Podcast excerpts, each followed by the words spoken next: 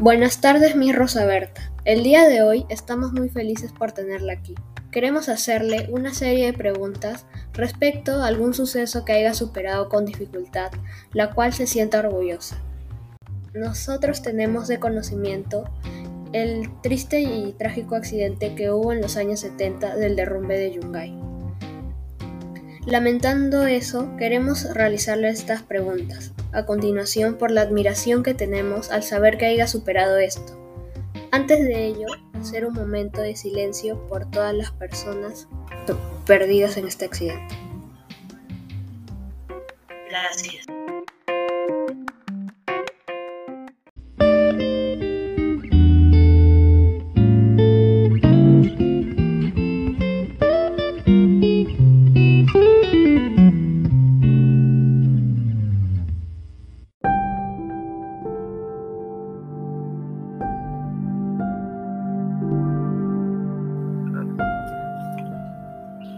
Sí. Em, ¿Qué recuerdos bonitos tiene de su infancia? Bueno, en realidad los recuerdos más hermosos eh, de mi infancia feliz junto a mis padres.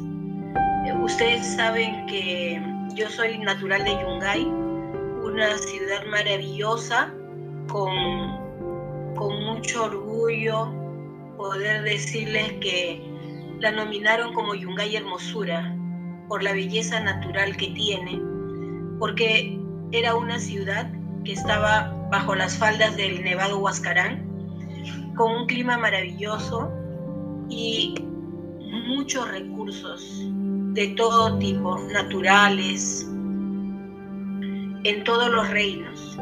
Y también en cuanto al trabajo, eh, una ciudad muy resurgente y muy avanzada. Entonces, tuve una infancia feliz, jugaba, vengo de una familia numerosa, llegamos a ser nueve hermanos. Eh, mi mami profesora y mi padre también profesor. Eh, vivíamos con, la, con toda la familia de mi papi porque mi papi era de Yungay y mi mamá de Caraz, que es otra ciudad que está hacia el norte pero lamentablemente en, el 70 sucedió ese sismo a luz que realmente truncó todo ello, ¿no?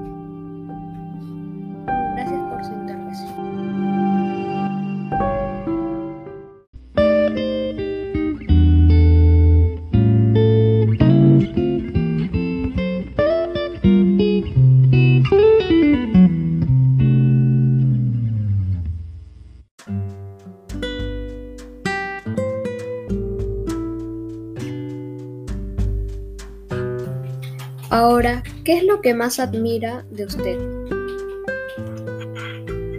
Eh, bueno, eh, ustedes saben que dentro de la formación de cada uno de nosotros siempre hay líderes. Gracias a Dios que el 70 mi madre vivió. Y entonces eh, había fallecido mi papá y dos hermanos y toda la familia. sin embargo, nosotros nos, nos quedamos eh, cinco hermanos allá y dos, dos hermanos mayores que estaban estudiando aquí en Lima. Y ella me infundió mucho, mucho valor, no solo a mí, sino a mis hermanos, y, y nos hizo con mucho cariño superar las dificultades, lo que podríamos decir ahora el tema de la resiliencia Ustedes saben que estos dos años que estamos atravesando son muy fuertes para todo el Perú y el mundo. Y mi mami pudo, pudo trabajar ese tema muy, muy bien con sus hijos, porque éramos pequeños. Sin embargo, ella nos hizo valorar la parte formativa y espiritual, que al final y al cabo es lo que llevas como sello en tu vida, ¿no? Y eso es lo que más admiro de mi persona, que tuve una madre que me supo orientar para valorar eh, las virtudes de las personas, eh, la parte humana, los potenciales que es lo que, lo que llevas en, en tu formación y en tu convivencia, ¿no? En todo momento eso es lo que te sacará adelante.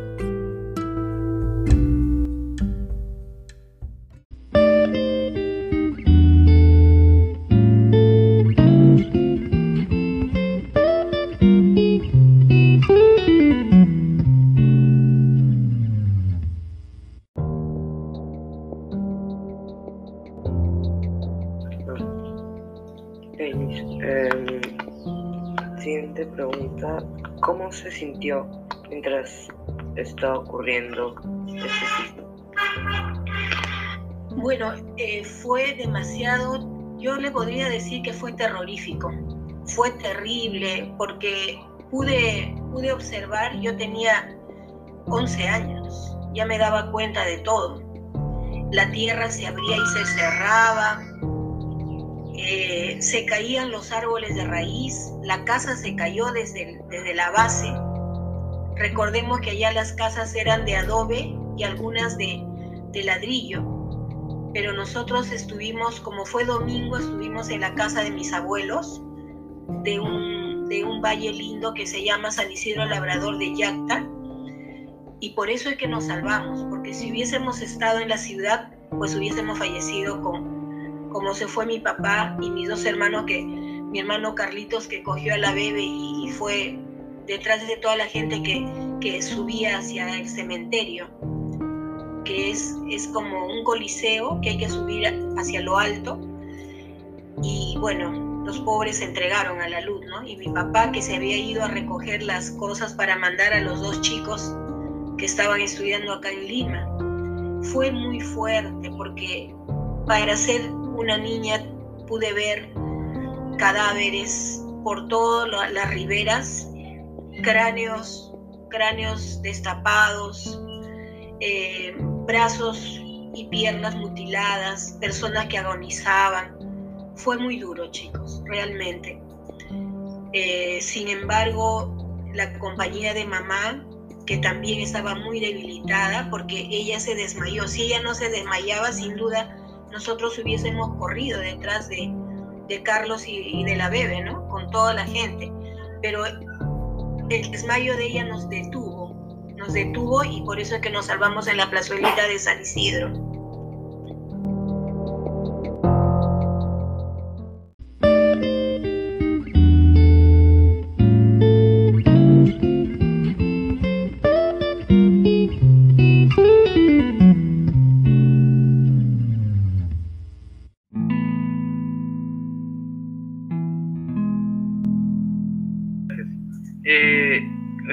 Es mía.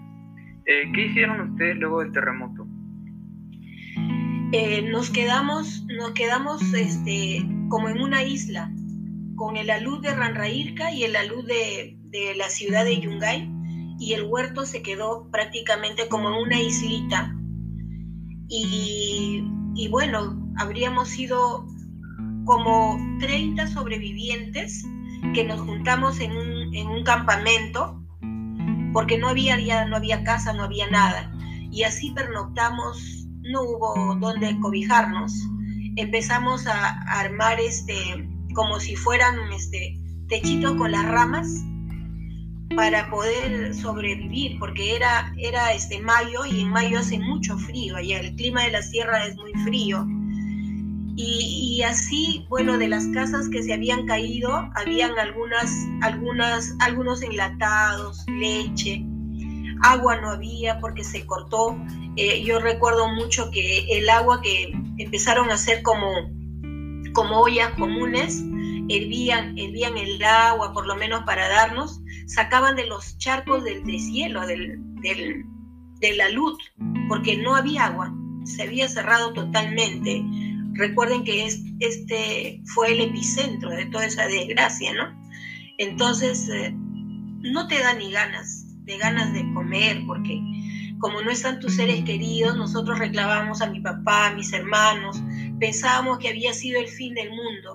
Ahora, en el huerto donde nosotros nos salvamos, había muchos, muchos árboles frutales. Eh, era un huerto donde producía todo, ¿no? Había naranja, lima, manzana, membrillo, eh, peritas. Mi mami dijo a todas las personas que vayan y recojan todos los frutos para poder dar de comer a la gente, ¿no? Porque también tienes que tomar algo o comer. Y, lo lavabas con esos charquitos para poder comer algo, ¿no? Pero le soy bien sincera, eh, creo que nosotros no, no teníamos ni ganas, solamente la angustia era de ver a mi papá y, a ver a, mis tíos, a mis seres queridos que, que no lo veíamos, porque se hizo como una sombra muy, muy negra que no podías ver los rayos de sol. Casi después de 15 días más o menos se pudo ver algo de sol, porque la tierra que había caído de las casas se había, había hecho como una capa, era como una capa así que no te dejaba ver nada. Y bueno, fueron momentos muy difíciles, ¿no? Muchas gracias.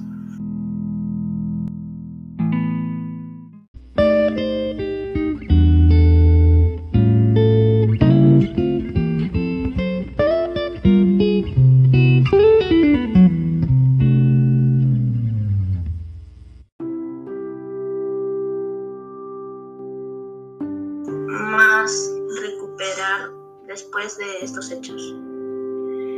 Eh, bueno, cosas materiales no recuperamos nada.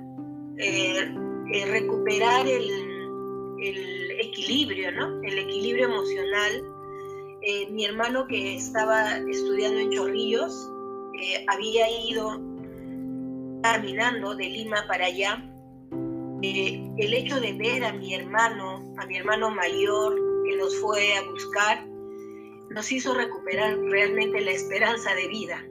Fue un momento muy duro, porque el pobre casi llegó a fines de julio.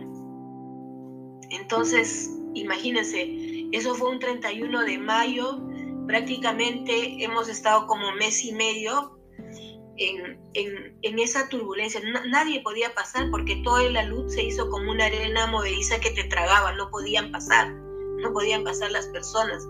Tuvieron que esperar que seque eso más o menos para poder atravesar ¿no? ese, desastre. Y cuando llegó él con el hermano de mi mamá, nos vino prácticamente esa luz de esperanza, de que por lo menos no estábamos solos, porque nosotros pensábamos que todo se había acabado y que nosotros éramos los sobrevivientes. Y luego eh, nos trajeron acá a Lima, pues, ¿no? a la casa de mi tía y de mi tío. Y nos quedamos eh, siete huérfanos. Pues,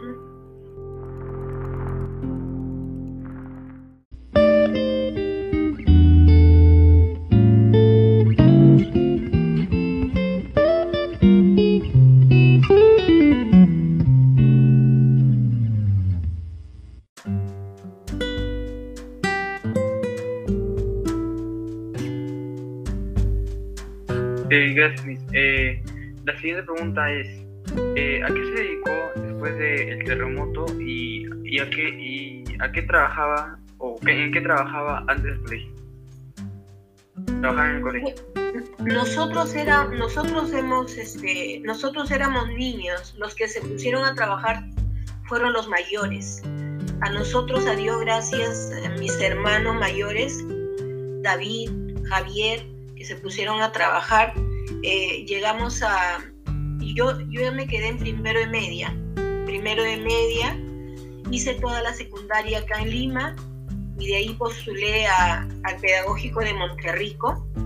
A Dios gracias ingresé, hice la carrera y, bueno, igual cada uno de mis hermanos, todos gracias a Dios llegamos a, a hacer una profesión y en mi caso me tocó ayudar a Jorge Luis y a, y a Sora, ¿no? Cada vez que uno se graduaba, ayudaba a mamá con los menores. Y siempre trabajé en docencia, ¿no? Terminé, me gradué y empecé a trabajar. Mi, primer colegio fue el Santísimo Nombre de Jesús.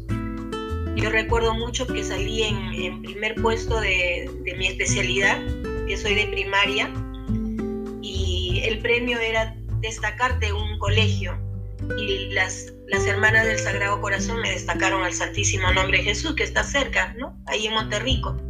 Entonces, como pueden apreciar, queridos niños, toda mi vida está en el Santísimo, ¿no? Pero a la par también en las tardes eh, trabajé en, el Colegio Palestra y en el, en el Americano de Miraflores porque hice unas especializaciones para eh, eh, modificación de conducta, problemas de aprendizaje. Esos han sido mis tres centros de trabajo, siempre en educación.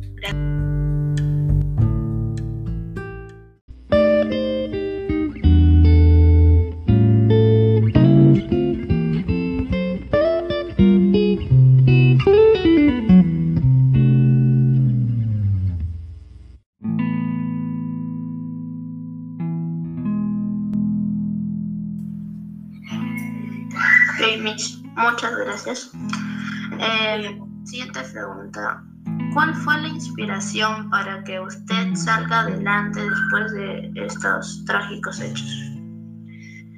Bueno, la inspiración, como les digo, tuve una madre espectacular que se sobrepuso a todo. Ella fue mi inspiración y sobre todo que nos, nos enraizó mucho la espiritualidad.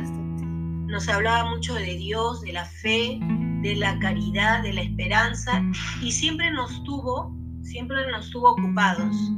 Recuerdo que no, eh, yo eh, estuve en el grupo Scout de acá del Callao, porque yo estudié en el Junior César de los Ríos, un colegio parroquial de los marianistas, y ahí había ese trabajo de liderazgo y, y de ahí íbamos a, a, trabajar con todos los niños pobres, eh, hacíamos trabajos hermosos de, de, orden, de limpieza, de cómo salir adelante. Nos, iba, nos llevaba el padre, era un francés, nos llevaba a todos los pueblos jóvenes para trabajar calidad de vida con ellos. Y eso, y eso me, me fue agradando, gustando.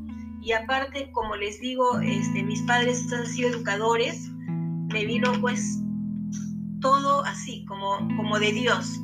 Empecé a, a decir, tengo que ser educadora igual que mis papás, porque es una carrera que, que realmente me va a fortalecer en mi desarrollo. Y es así como me tienen chicos acá acompañándolos, muy, muy feliz. Y siempre le doy gracias a Dios de haber abrazado esta carrera, ¿no?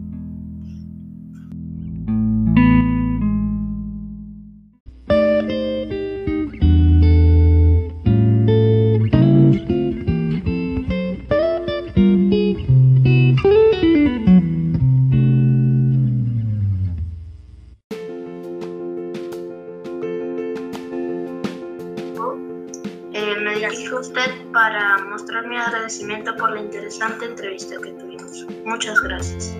Gracias, gracias chicos, gracias por acordarse de mí y ya saben, lo más importante que llevamos en la vida son los valores, las virtudes, amar a nuestros padres, ser, ser muy respetuosos con todos, porque ello es lo que te saca adelante. Y ustedes ustedes son niños maravillosos, los conozco a cada uno de ustedes.